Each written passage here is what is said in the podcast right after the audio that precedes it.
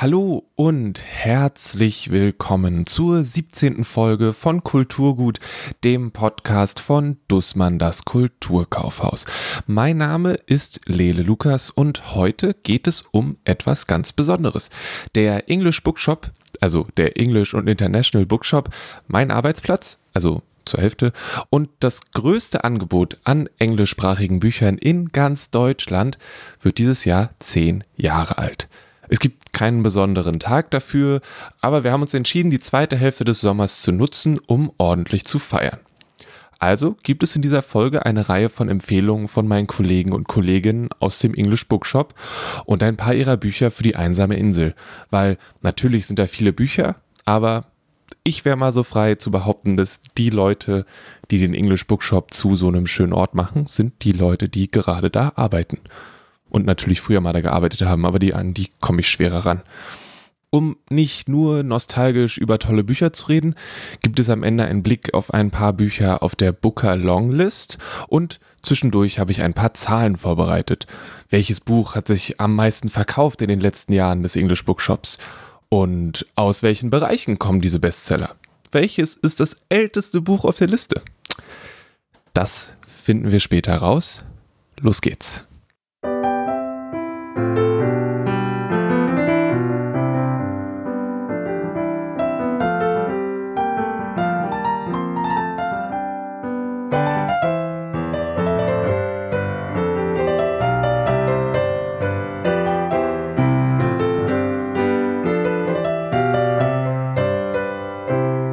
Habe ich ganz oft English Bookshop gesagt. Hm, was ist das überhaupt? Und äh, seit wann gibt es das? Wo ist das? Und so weiter und so fort. Und um diese Fragen so ein bisschen zu beantworten, habe ich mir Diana geschnappt. Diana leitet den English und International Bookshop und erklärt einmal, was das Ganze überhaupt ist. Der English Bookshop im Kulturkaufhaus an sich ist etwas Besonderes, weil er ein so wie so eine Art Shop-in-Shop äh, angelegt ist. Das heißt, er spielt alle Warengruppen aus dem Haus wieder und nur in klein und in Englisch oder in anderen Sprachen. Warengruppen wie zum Beispiel Belletristik, was bei uns dann Novels heißt, oder auch Genre-Warengruppen äh, wie Sci-Fi Fantasy, was bei uns natürlich genauso heißt. Es gibt Politics, es gibt Economics, es gibt Popular Science, es gibt unterschiedlichste Bereiche, die wir spiegeln dem Deutschen entsprechend natürlich an sich von den Regalmetern ein bisschen weniger, aber doch eine sehr große Auswahl, Deutschlands größte Auswahl an englischen Büchern. Und war der English Bookshop jetzt schon immer in diesem Extraraum hinten irgendwo neben der Sphinx? Vor zehn Jahren war es ein Teil einer Etage, und zwar einer dritten Etage.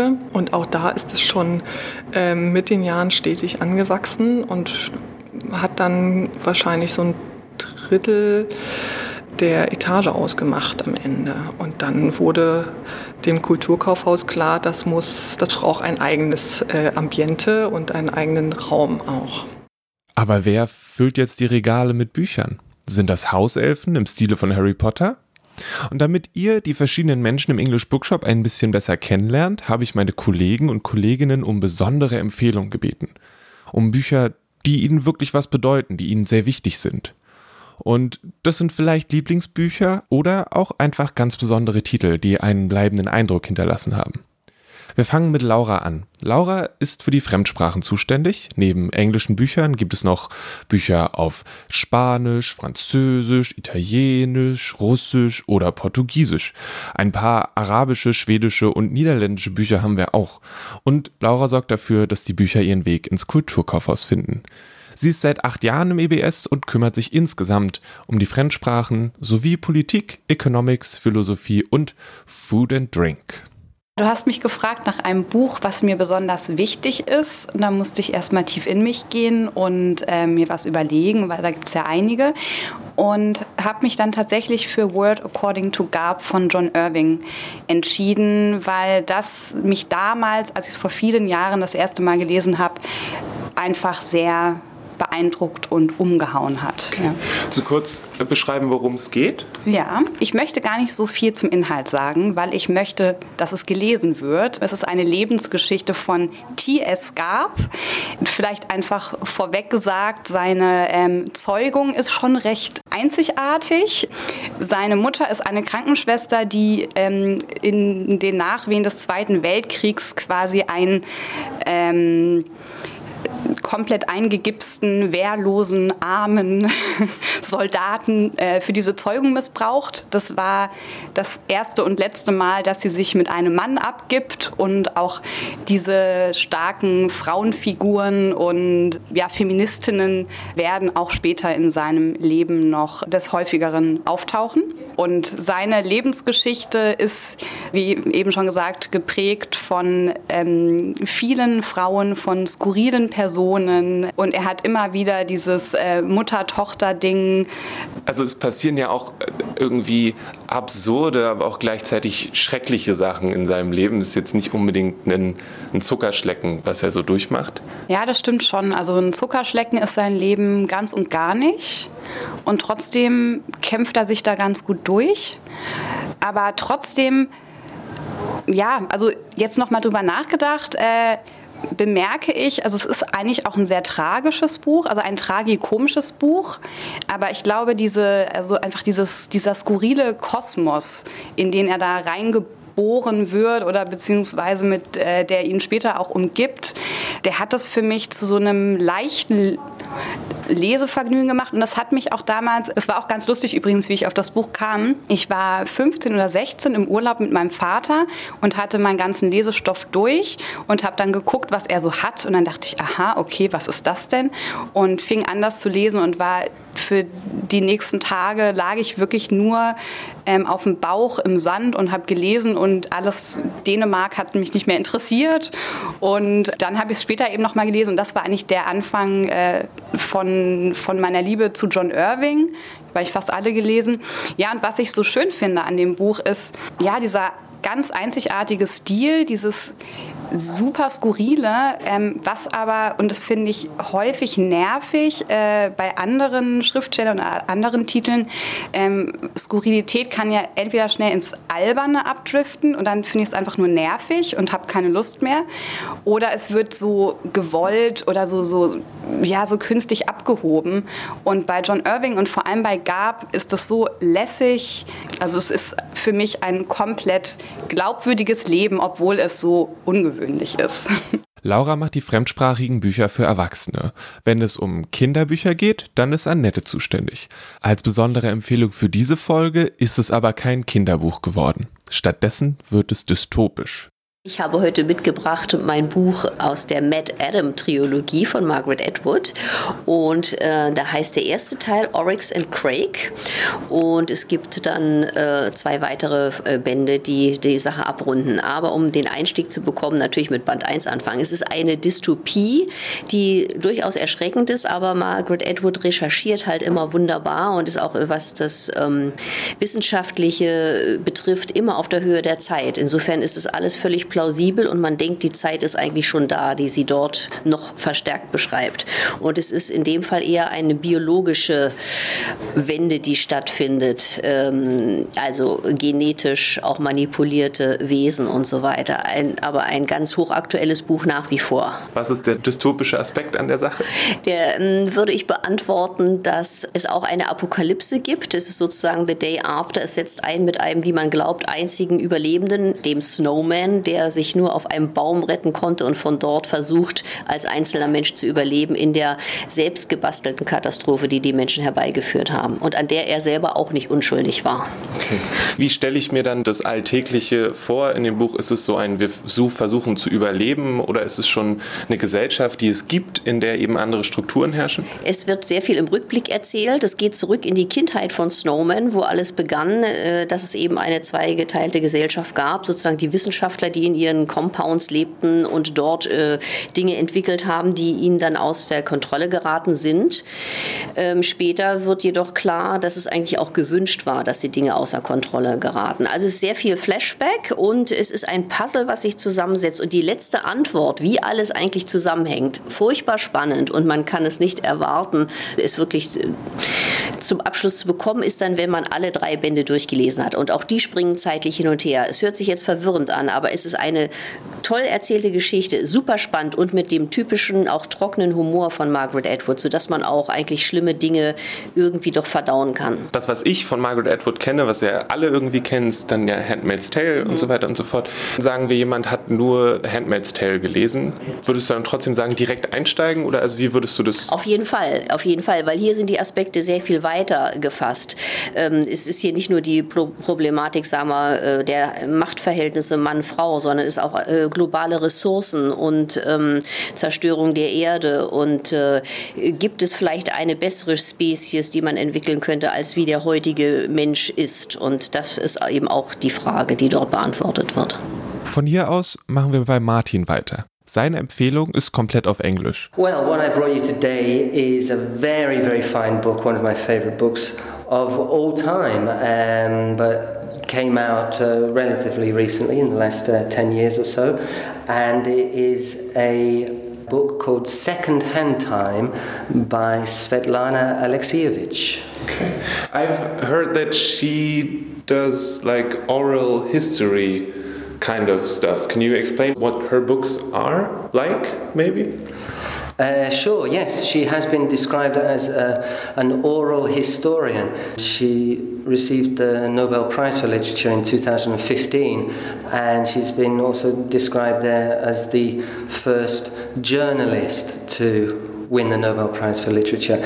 She is um, an intriguing mix of historian, dissident writer, truth teller, excavator of previously silent witnesses to uh, primarily the uh, hidden history of the Soviet Union up to the end of the Soviet Union and beyond.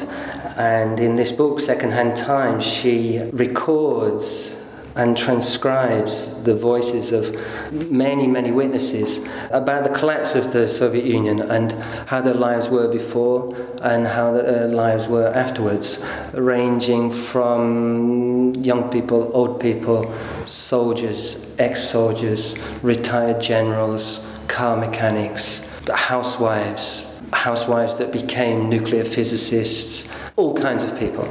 She was uh, born in the Ukraine, but she grew up uh, in Belarus, where she still is. And what she does in her books is she gathers together all of these stories and allows these people to bear witness to the times that they live in and reclaims history for the people that it has happened to rather than the people who have decided how it's going to happen.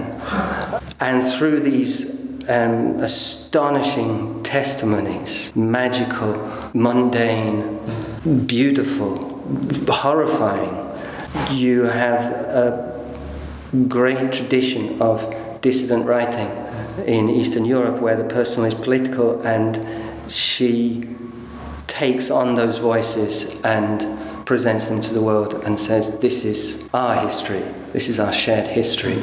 She quotes another great uh, truth teller, Dostoevsky, from another of her books, mm. and she writes Dostoevsky once posed a question Can we justify our world, our happiness, and even eternal harmony if in its name to strengthen its foundation, at least one little tear of an innocent child will be spilled. And he himself answered, This tear will not justify any progress, any revolution, any war. It will always outweigh them. Just one little tear. Now, that's possibly unrealistic, it's certainly naive, But I don't think that's the point. I think the point she's making with that line from Dostoevsky is that it's true. And if we leave truth behind, what becomes of us? What is left of us? And I think that's what she discusses through other people's voices. Um, that's what she discusses in her work. That's a lot. How is it reading those books? Is it something that you like that one reads and then puts down again to breathe, or is it something that pulls you in and doesn't let you go, no matter who's talking? It's a, a cornucopia of unputdownable rage and beauty, and you fall into it like a, um, a kaleidoscope of emotions, and it's as if you have the those you're in the room with all those people. Okay. It's uh, yes, it's beautiful. It's a it's a chorus of of unheard voices finally um, speaking. Is there one thing where you were like that, that, or maybe that you can think of a specific instance in that book where you said, "Holy cow!" I did not. I, I, mean, there were probably a lot, but something that you remember that is still very much with you, where like I did not know that, and that is very important that I now know that. There, there was one story, and sometimes some of these stories are um, a couple of pages long. Sometimes they're they're ten pages long, and you. I, I recall one where there was um, there was a, a woman who then when the, when she was being interviewed, she was like 70 years old, and she was talking about when she was in Stalingrad. She was a, she was a young girl, and she got separated from her mother towards the end of the war, and the the absolute devastation of not seeing her again, and then she um, she survived the war, and um, she never gave up that she would see her mother again. And um, how they were separated was that she just she went around a corner. She saw something that there was maybe some food or some, and when she turned back, she was gone. And it was just and she talks for pages about that that crushing despair. And at the end of it, she, um, when she was like 30, she was walking down the street in Leningrad and there was her mother. And they ran it, I, I have the hair standing off on my arms now, and tears catching in my throat. Um, it's just, and, and, then on to the next story. Yeah. Like these just unbelievable stories of, um, it's like sitting down the pub with people and just telling you the most incredible things. Nachdem ich mit Martin über Secondhand Time gesprochen habe, stand ich mindestens dreimal vor dem Regal, in dem das Buch steht und habe mit den Büchern von Svetlana Alexievich geliebäugelt. Zum Glück kannte ich das Buch schon längst, das Marlene gleich empfiehlt. Es ist auch ein wirklich schönes Buch. Was ich immer vor der Remi retten würde, ist The Name of the Wind von Patrick Rothfuss. Mhm. Ein ganz toller Fantasy-Roman, ein erster Teil einer Reihe, die auch noch nicht äh, beendet ist, wo die Fans schon, Fans schon sehr lange drauf warten, auf den dritten Teil. Und zwar die Story dazu ist äh, diese. Ähm, ich bin also seit sechs Jahren Buchhändlerin und als Buchhändlerin kriegt man leider nicht so oft Bücher geschenkt, wie man sich das äh, vorstellt. Denn die Leute denken immer, ja, ach, die sitzt an der Quelle und die hat es eh schon alles gelesen lesen, riskiere ich lieber nicht. Und mein Freund hat es mitbekommen, dass ich ein bisschen traurig bin, nie Bücher geschenkt zu bekommen. Und dann, äh, schwupps, ist er zu Dussmann in die Fantasy-Abteilung, in die englische und hat sich beraten lassen, damals vor ein paar Jahren. Und hat damals drei Bücher mitgenommen. Eins davon war The Name of the Wind. Also tatsächlich habe ich auch eine Dussmann-Connection zu diesem Buch. Dann durch Dussmann habe ich das Buch äh, entdeckt. Und äh, es ist für mich ganz besonders, weil, weil man total abtauchen kann in diese Welt, die Rothfuss da geschaffen hat. Ähm, also das Land heißt ja Tamarant, was er da sich ausgedacht hat. Also er ist einfach ein Meister im Worldbuilding, finde ich. Was macht es für dich zu was Besonderem? Also ich mag das auch total gerne, ja. aber die Geschichte an sich ist ja jetzt nichts Besonderes. Also ist dieser junge Mann, dessen Eltern getötet werden und er zieht los, um Rache zu üben, ist erst arm und irgendwann hat er halt Geld. Ja. So, aber was macht es darüber hinaus zu was Besonderem? Ja. Das Besondere ist, wie gesagt, dieses, dass man komplett eintauchen kann. Es ist nicht Fantasy im klassischen Sinne, wie ich finde. Es hat nämlich nicht so viele, also klar, er ist irgendwie, er hat magische Talente, der, der Quoth, der Hauptdarsteller, also der Protagonist. Aber es ist diese Erzählkunst. Ich finde wirklich, es ist literarisch, was der Russfus geschrieben hat. Das macht es für mich so besonders, dass ich wirklich danach mich nicht trennen wollte von den Charakteren. Ich finde im Buchhandel, ich finde es total wichtig, dass ganz viel Non-Fiction gelesen wird und ich versuche auch immer da dran zu bleiben bei der Non-Fiction. Aber solche Bücher wie der Name oder The Name of the Wind ist für, das, für mich das, was Fiction ausmacht.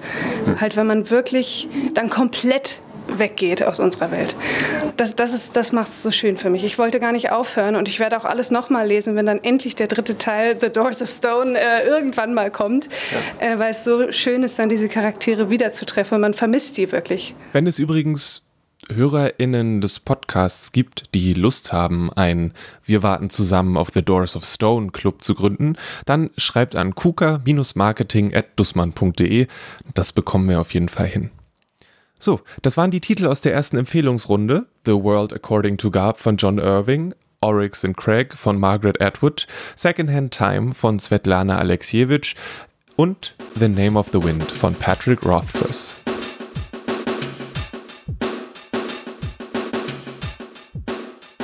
Es gibt den English Bookshop jetzt seit gut zehn Jahren. Der Laden im Laden ist kontinuierlich gewachsen, hat sich seinen eigenen Raum genommen und ist, wie ich finde, ein ziemlich gemütlicher Ort geworden. Auch als ich da noch nicht gearbeitet habe, bin ich regelmäßig so eine feste Tour gegangen, immer schön Science Fiction Fantasy vorbei.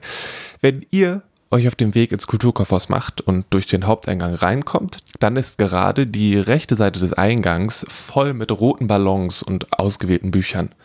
Das sind die Bücher, die sich in den einzelnen Jahren am besten verkauft haben. Mich hat aber interessiert, welche Titel sich insgesamt, also über die gesamten zehn Jahre, am besten verkauft haben. Und das Ergebnis hat mich persönlich durchaus überrascht. Ich meine, überlegt mal, denkt an die letzten zehn Jahre. Was sind die großen Bücher? Was, was sind die Sachen, die immer noch irgendwie präsent sind? Und dann fällt auf, oder zumindest war es bei mir so, dass es ein wirklich langer Zeitraum ist und so vieles gar nicht mehr präsent ist. Und es gibt Bücher, über die wir manchmal Witze gemacht haben. Also, naja, ich habe den Witz gerne gemacht. Ich, naja, nach dem Motto, eigentlich müssten die doch schon alle haben. Und ganz oben in meiner Excel-Tabelle, die ich mit zusammengeworfen habe, steht The Circle von Dave Eggers. Das ist ein Buch, das ist 2013 erschienen, wurde 2017 verfilmt. Und ich dachte eigentlich, irgendwie müsste doch inzwischen jeder Mensch The Circle von Dave Eggers zu Hause haben, oder? So oft wie sich das verkauft hat. Und naja, scheint was Wahres dran zu sein. An zweiter Stelle insgesamt steht Thinking, Fast and Slow, ein Buch über Wahrnehmung, Kognition und Bias. Das Buch von Daniel Kahnemann ist auch im Bereich Popular Science mit Abstand das beliebteste. Es ist 2009 erschienen und hat somit schon einen ordentlichen Vorsprung gegenüber anderen Büchern. An insgesamt dritter Stelle ist Sapiens von Yuval Noah Harari. Ich wusste gar nicht, dass das Buch auch schon wieder neun Jahre alt ist. Wobei ich glaube, die Ausgabe, die alle kennen, von 2015 ist. An vierter Stelle steht Americana von Chimamanda Ngozi Adichie. Das Buch über eine junge Nigerianerin, die für ihr Studium in die USA zieht, hält sich noch knapp vor dem jüngsten Buch in der Top 10 der letzten zehn Jahre. Und welches ist das jüngste Buch? Na, Normal People natürlich. Es gibt gerade die Fernsehserie und Sally Rooney hat ihr Erstwerk locker überrundet. Das sind die fünf Bücher, die in den letzten Jahren im English Bookshop insgesamt am häufigsten verkauft wurden. The Circle, Thinking, Fast and Slow, Sapiens, Americana und Normal People. Danach kommen Goodbye to Berlin von Isherwood, Mansons The Subtle Art of Not Giving a Fuck, Just Kids von Patti Smith, The Handmaid's Tale von Edward und The Decision Book von Michael Krogerus. Das älteste Buch in der Reihe insgesamt ist Goodbye to Berlin von Isherwood. Das ist zum ersten Mal 1939 erschienen und vermutlich verkauft kein anderer Buchladen auf der Welt so viele Exemplare davon wie der English Bookshop in Berlin. Naja, das sind erstmal genug Zahlen. Später gibt es nochmal ein paar weitere Highlights. Bisher haben Laura, Annette, Martin und Marlene Bücher empfohlen. Und da fehlen noch ein paar. Weiter geht's mit Isabel, die einen ganz besonderen Comic mitgebracht hat. Jerusalem Chronicles from the Holy City von Guy Delisle. Ich habe Guy Delisle manchmal online, bin ich irgendwie über ihn gestolpert. Und dann habe ich einmal so Vorbereitungen machen müssen für ein Comic-Festival, aber nicht das Comic-Festival. Ähm, und da bin ich über auf ihn gestoßen und habe so ein bisschen mich durch seine Bilder durchgeklickt. Und ich fand seinen Stil einfach, abgesehen jetzt vom Inhalt, aber einfach wie er malt und zeichnet, ganz toll, weil mich dieses Monochrome und schon fast sehr simple sehr anspricht bei ihm. Jerusalem ist, ein, ist es ein Reisebericht? Ja, das ist so eine Art Travelog, glaube ich, nennt er das. Mhm. Also es gibt es auch zu verschiedenen Städten, hat er das schon gemacht, zu Pyongyang und auch schon in Burma, äh, weil er immer mit seiner Frau, die bei, ich glaube, Ärzte ohne Grenzen arbeitet, er reist ihr hinterher und passt dann auf die Kinder auf und versucht nebenbei zu arbeiten. Und in Jerusalem reisten sie halt nach Jerusalem und während sie, sie jeden Tag irgendwo nach Israel fährt und versucht dort zu helfen, ist er zu Hause, passt auf die Kinder auf, versucht sich an die neuen Umstände zu gewöhnen und gleichzeitig versucht er zu malen und diese Stadt und dieses Land zu verstehen. Was macht es zu diesem einen besonderen Buch für dich? Was es für mich besonders macht, ist, ich war auf der Suche, um ehrlich zu sein, nach einem Buch, das mir so ein bisschen den Palästina-Konflikt näher bringt. Äh, Israel-Palästina-Konflikt. Und ich wusste, ich kann nirgendwo Antworten darauf finden und verstehen kann ich es erst recht nicht von meiner Position aus. Und da bin ich auf dieses Buch gekommen, weil wir es im Regal stehen hatten und ich es in der Nachtschicht mir mal äh, geschnappt hatte. Und habe schon zweimal durchgelesen, weil es auf so eine gute Art und Weise diesen Konflikt darstellt und zeigt, dass wir also er ist Kanadier, Franzose, nur angucken können und uns die verschiedenen Positionen ansehen können, aber nicht viel mehr verstehen können. Und ich liebe es besonders in diesem Buch, wie er immer mit diesen fremden Kulturen umgeht. Mit dieser fast schon naiven Art des Comiczeichners, der dort von Situation zu Situation stolpert und immer wieder mit diesen neuen Konflikten, ob es jetzt ein Grenzübergang ist, ob es jetzt eine Konfrontierung mit dem Schabbat auf einmal am Freitagabend ab 20 Uhr ist, wenn alles ausgeschaltet werden muss, die Handys weggelegt werden muss und er immer wieder in Fettnäpfchen trippt, aber immer noch so ein offenes Auge hat und offenes, offenes Auge, offenes Ohr für alles, was um ihn herum geschieht. Und das in Verbindung mit diesem äh, Zeichenstil, der an sich immer sehr monochrom ist, aber in diesem Buch benutzt er auch noch mehr Farbe.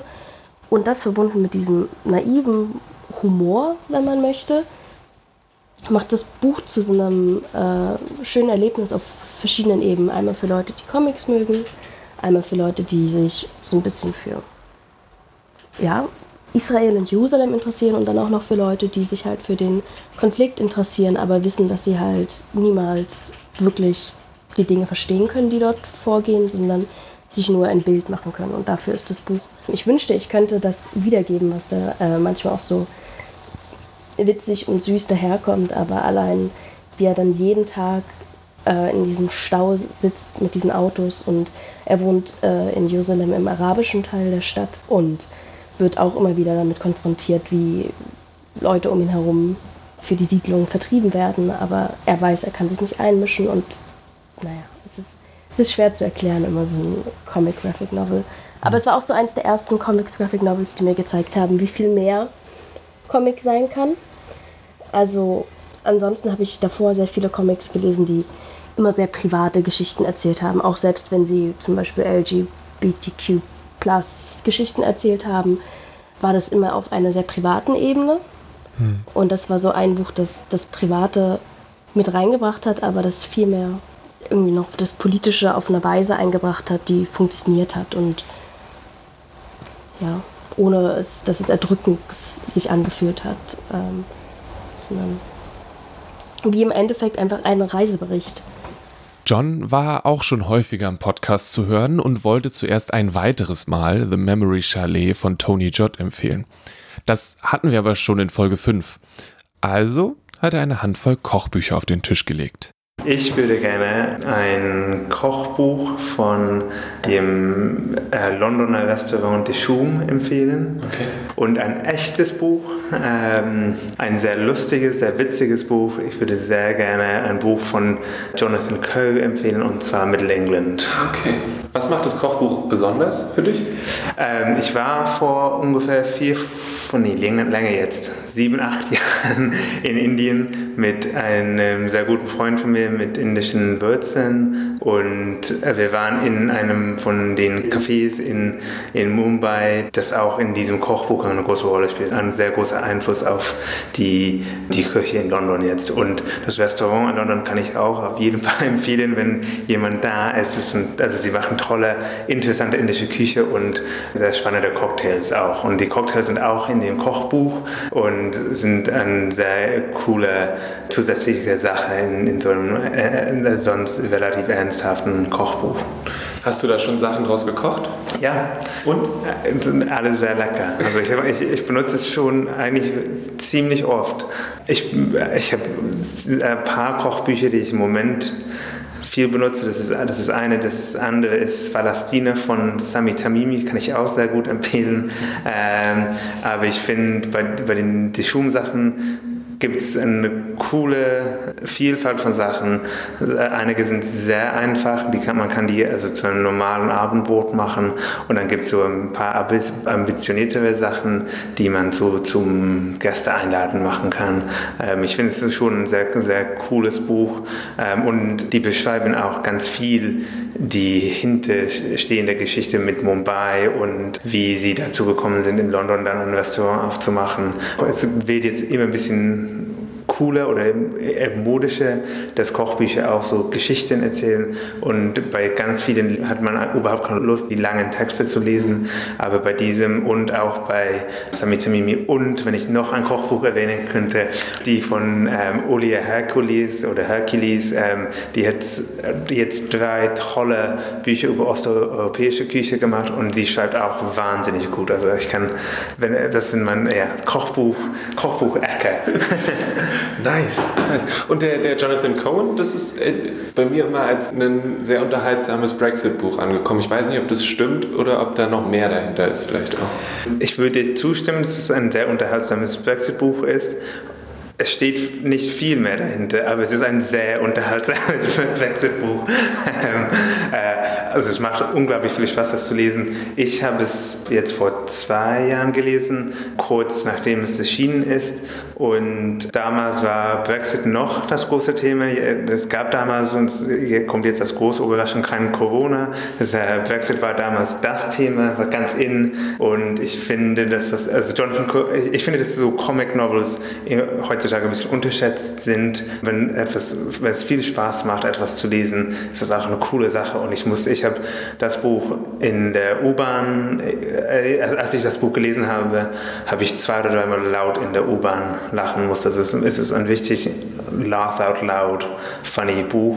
Und es hat wahrscheinlich auch die awkwardeste äh, Sexszene aller Zeiten, also die britischste Sexszene aller Zeiten auch, ist richtig, richtig gut und lustig geschrieben. Also ich, ich, ich halte es für unwahrscheinlich, dass, dass, dass jemand das nicht witzig finden würde. Und jetzt, dass wir in so schwierigen Zeiten leben, ist es auch cool, ein Buch über die, die Geschichte jetzt zu lesen, auch wenn die, die Brexit-Geschichte noch nicht so ganz vorbei ist. Ja. Man muss bei John wirklich immer gut aufpassen. Da frage ich nach einem besonderen Buch und plötzlich habe ich mindestens vier auf der Liste.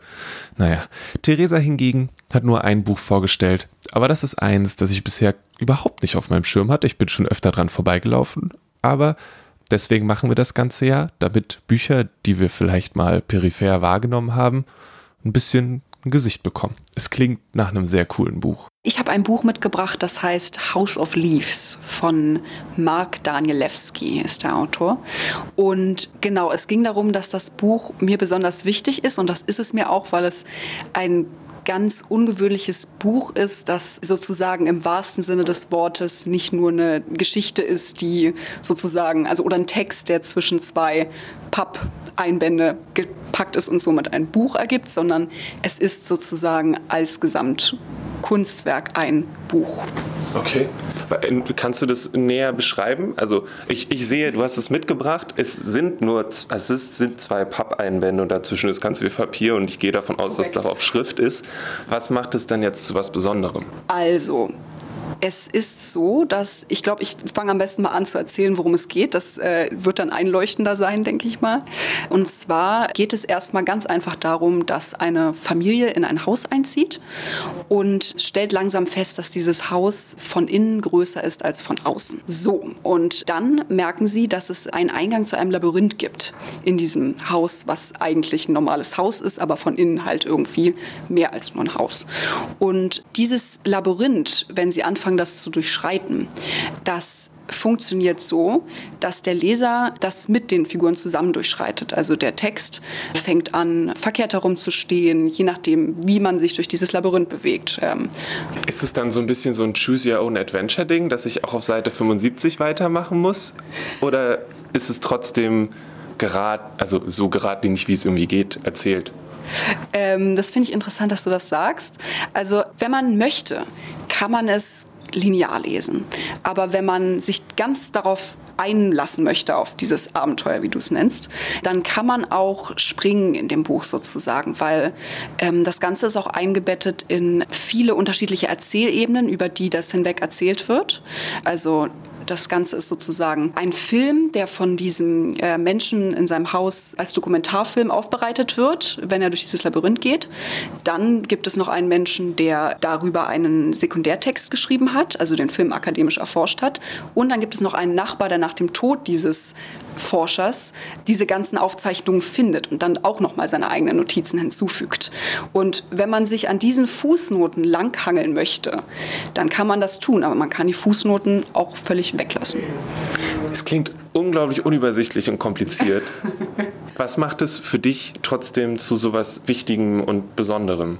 Dass es überhaupt nicht so elitär ist, wie es jetzt gerade klingt, sondern dass es, obwohl es so wahnsinnig postmodern, experimentell daherkommt und auch so ist, dass man trotzdem einen Plot hat, man hat total komplexe, interessante Charaktere und man kann sich dazu entscheiden, dieses Buch einfach als die spannende Geschichte zu lesen, ähm, die es ist oder man hat dadurch dann halt dann trotzdem auch den literarischen Mehrwert, wenn man es mit zusammen mit diesen Fußnoten lesen möchte. Und das finde ich super schön, weil ich auch viele Bücher in der Art und Weise kenne, wo das Ganze weniger strukturiert ist und vielleicht auch ähm, einfach nicht spannend sozusagen, also keine schöne Geschichte.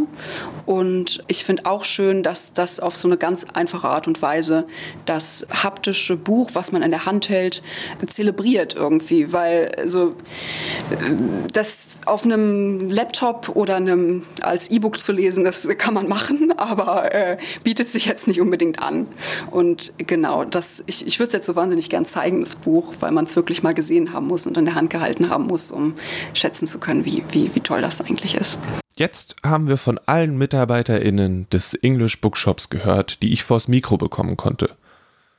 Lotta, Henriette und Amelie waren im Urlaub. Vielleicht holen wir das mal nach. Und äh, ich habe auch noch nichts empfohlen. Ich habe dann festgestellt, dass es sehr leicht ist, andere Leute nach sowas zu fragen, aber sich dann selbst was zu überlegen, naja, ich würde die Chance nutzen, um euch How to Do Nothing von Jenny Odell ans Herz zu legen. Es ist eine Mischung aus persönlichen Erzählungen, Naturbeobachtungen, Geschichte der Arbeit und Empfehlungen für den Umgang mit der eigenen Aufmerksamkeit. Ich weiß nicht, wie es euch geht. Ich verbringe viel Zeit vom Computer und habe auch sicherlich viel Zeit in sozialen Medien verbracht. Und manchmal habe ich Schwierigkeiten, länger einer Sache Aufmerksamkeit zu schenken. Das ist ein bisschen unpraktisch, wenn Teil meines Berufs irgendwie ist, Bücher zu lesen. Aber da muss man sich auseinandersetzen. Und How to Do Nothing macht das sehr, sehr gut. Und äh, Jenny Odell an ihrer Stelle schlägt vor, Zeit mit nicht unbedingt mit Nichtstun zu verbringen. Also nicht einfach nur rumzuliegen und zu vegetieren, sondern sie sagt, für sie hat es funktioniert, dass sie rausgegangen ist, dass sie sich mehr umgeguckt hat, dass sie mehr Zeit damit verbracht hat, sich ihre Umgebung anzugucken. Und das hat für mich total gut funktioniert. ähm, einfach mal die Straße runtergehen und keine Musik hören, sondern mal zu gucken, was fliegen da so für Vögel um mich rum? Was kann ich sonst so hören? Und das fand ich total großartig. Und dazu kommen eben diese Sachen aus ihrer Geschichte, aus dem Umgang mit sozialen Medien, der Geschichte von sozialen Medien, dem, wofür die so ein bisschen stehen und die Sache mit der Arbeit, weil dieses How to Do Nothing steht natürlich im starken Kontrast zu dem, was irgendwie von uns erwartet wird an, an Arbeit und so weiter und so fort.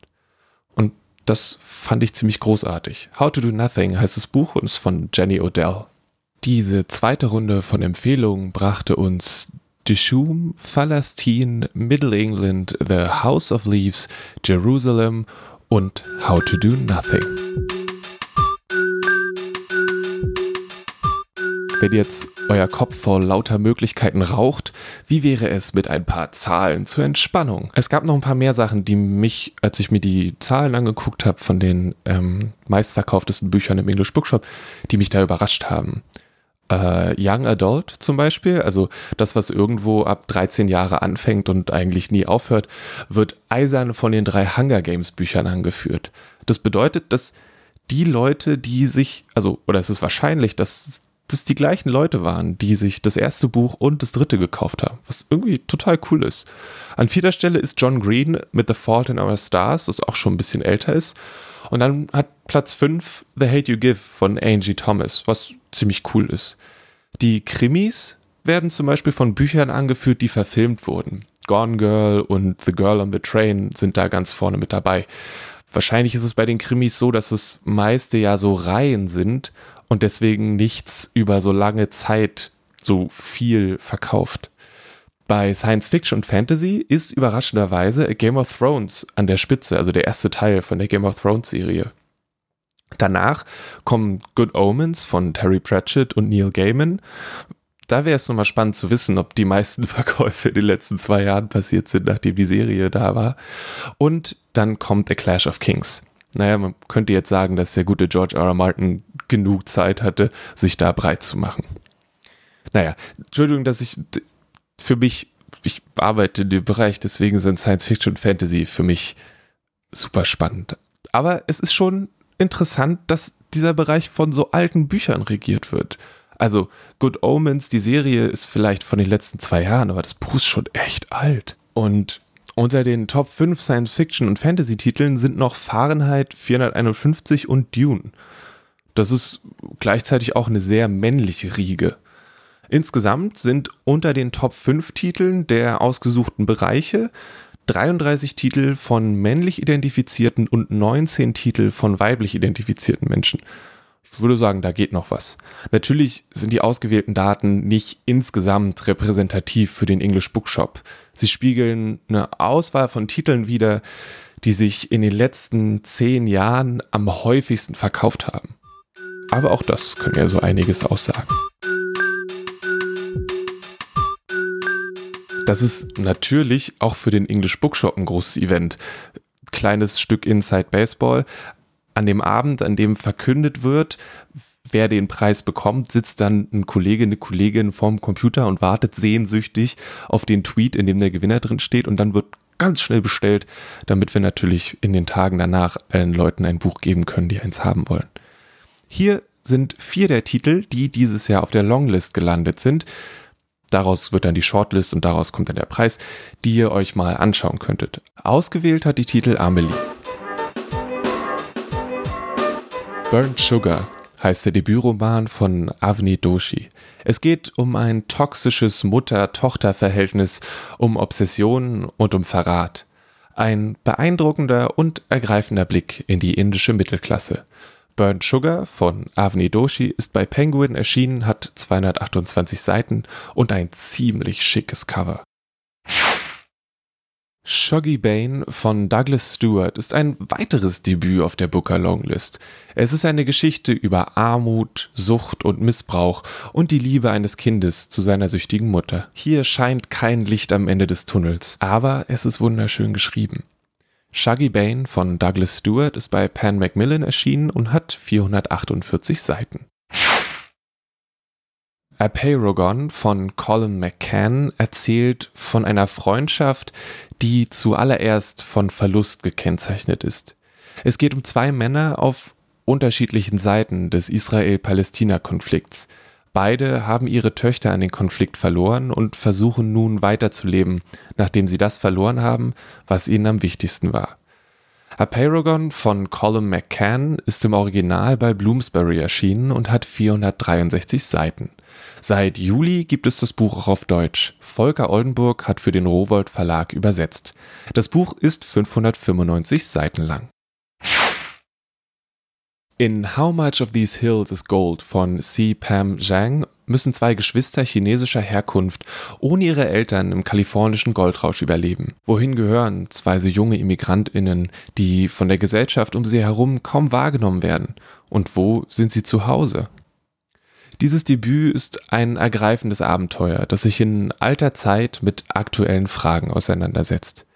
In How Much of These Hills is Gold von C. Pam Zhang ist bei Penguin erschienen und hat 272 Seiten. Ich werde jetzt nicht noch einmal alle erwähnten Bücher aufzählen. Ihr findet Links zu allen Büchern, die genannt wurden in den Show Notes. Und weil das immer noch nicht genug Bücher sind, habe ich ein paar der Kollegen und Kolleginnen nochmal eine besondere Frage gestellt. Die Aufgabenstellung, die ich von dir bekommen habe, lautete, wenn dieser English Bookshop äh, komplett neu eingerichtet wird und ich die Titel aussuchen könnte, welcher Titel würde ich unbedingt und zuerst wieder einkaufen und ins Regal stellen? Für mich ist das von Marshall Rosenberg Nonviolent Communication, weil ich diesen Titel so essentiell finde. Ähm, ich beschäftige mich viel mit Kommunikation und Marshall B. Rosenberg hat quasi die Grundlage dafür gelegt. Im Endeffekt sagt er nur, wenn man miteinander redet, bleibe bei dir, spreche in der Ich-Position und aus deiner Perspektive und am Ende sagst du, was du dir wünschst von den anderen. Das finde ich so essentiell und finde, dass wenn das jeder für sich ähm, umsetzt, dann kann die Welt nur besser werden. und deswegen muss dieser Titel ins Regal. Das ist auf jeden Fall Tony Judd Michelle. Das, also da, da musst du keine Gedanken machen. Das, das, Buch, das ich von, den, von, den, von dem Meer wetten würde, wenn ich auf, auch auf der, auf der Wüsteninsel wäre, wäre auch Tony Judd oder vielleicht Tony Judd Thinking the 23rd Century mit Timothy Schneider. Um, I would go with um, Ulysses, the James Joyce one. Okay. Not the Homer one. um, although they were pretty much the same thing. Um, but yeah, I'd, I'd, go with James Joyce's uh, Ulysses. It's a book that uh, I can always come back to and always go back to. It's like an eternal return. And um, my grandmother, I'm, fr- I'm from Ireland, my grandmother actually um, was born on the 16th of June 1904 um, a good 25 years before James Joyce actually wrote the book on that date.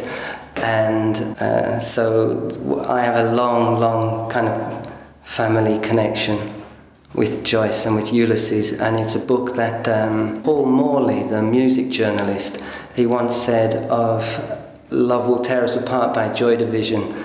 Uh, a very interesting line. I think it applies to Ulysses and it applies to great literature um, in general.